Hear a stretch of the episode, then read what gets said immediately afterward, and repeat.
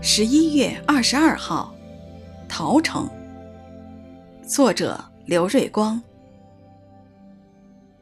耶和华晓諭摩西说：“你吩咐以色列人说，你们过约旦河，进了迦南地，就要分出几座城，为你们做逃城，使误杀人的可以逃到那里。”民数记三十五章九到十一节。逃城是以色列人一个很特别的制度，使误杀人的可以在那里逃避报仇人的追杀。这样的城共有六座。约旦河东西两岸各有三座，平均的分布在南、中、北三个区，使每个区的人都容易到达。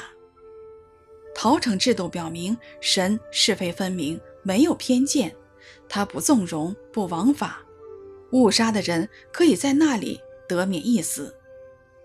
把人打死到底是件错误的事儿，人应当为此付出代价。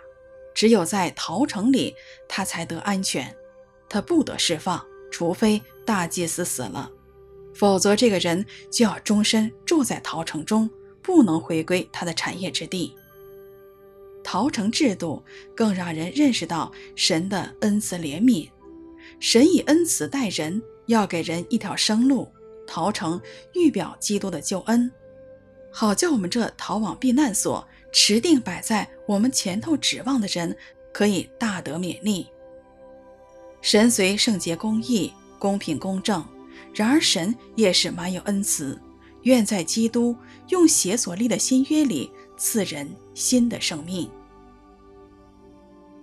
耶和华晓諭摩西说：“你吩咐以色列人说，你们过约旦河，进了迦南地，就要分出几座城，为你们做逃城。”使误杀人的可以逃到那里。民数记三十五章九到十一节。